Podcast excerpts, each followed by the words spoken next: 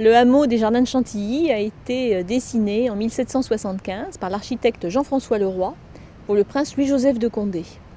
Ce hameau, composé à l'origine de sept maisonnettes d'aspect rustique, a servi de modèle par la suite à l'architecte Richard Mick, qui s'en est inspiré pour le célèbre hameau de la Reine au Trianon de Versailles. Mais celui des princes de Condé est donc antérieur, de 8 ans, et euh, dans ces maisonnettes rustiques, les princes de Condé recevaient leurs amis l'été, bien sûr, ils faisaient déguster à leurs hôtes la célèbre crème chantilly, qui a été inventée au milieu du XVIIIe siècle par un cuisinier des princes de Condé, dit-on, et ils goûtaient donc des plaisirs de la nature.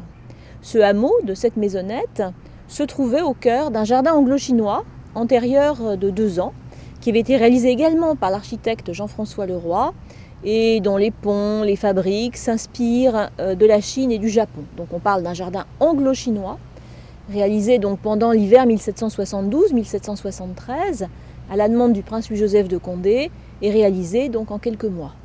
De la même manière, deux ans plus tard, en 1775, c'est en trois mois, dit-on, que le hameau de Chantilly sortira de terre pour accueillir donc les invités des princes. Alors ces sept maisonnettes avaient à l'origine une fonction bien précise un salon, une salle à manger, un billard, une cuisine, un moulin. Euh, toutes pièces finalement dépendant euh, d'un corps de bâtiment. Et chacune de ces maisons, donc, était utilisée par les princes à cette fonction. Alors la particularité du hameau de Chantilly, c'est que l'extérieur paraît rustique, ce sont des, maisons couvertes de chaume, avec des colombages, mais intérieurement, lorsqu'on entre dans ces maisons, eh bien, c'est la surprise, car chacune d'entre elles recèle un décor très différent et beaucoup plus luxueux. le salon, par exemple, devant lequel nous sommes, qui par extérieurement une cheminée rustique, à l'intérieur présentait des soirées roses avec un mobilier extrêmement euh, fastueux, digne des princes de Condé.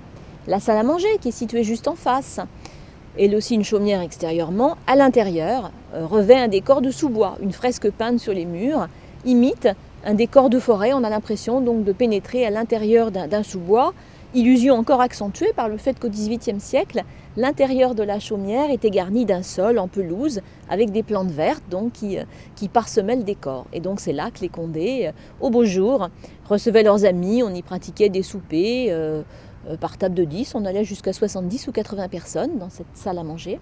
Là ont été accueillis les principales têtes couronnées, telles que l'empereur Joseph II, le frère de la reine Marie-Antoinette en 1777, ou encore les filles du roi Louis XV, mesdames Adélaïde, Victoire et Sophie, même été 1777.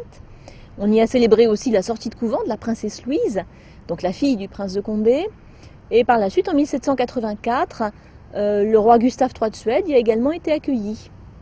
Enfin, euh, le fils de la grande Catherine de Russie, le futur tsar Paul Ier, y est venu en 1782, en juin 1782, pour une grande fête qui a été donnée en son honneur avec un souper, donc dans la grande, dans la grande salle à manger.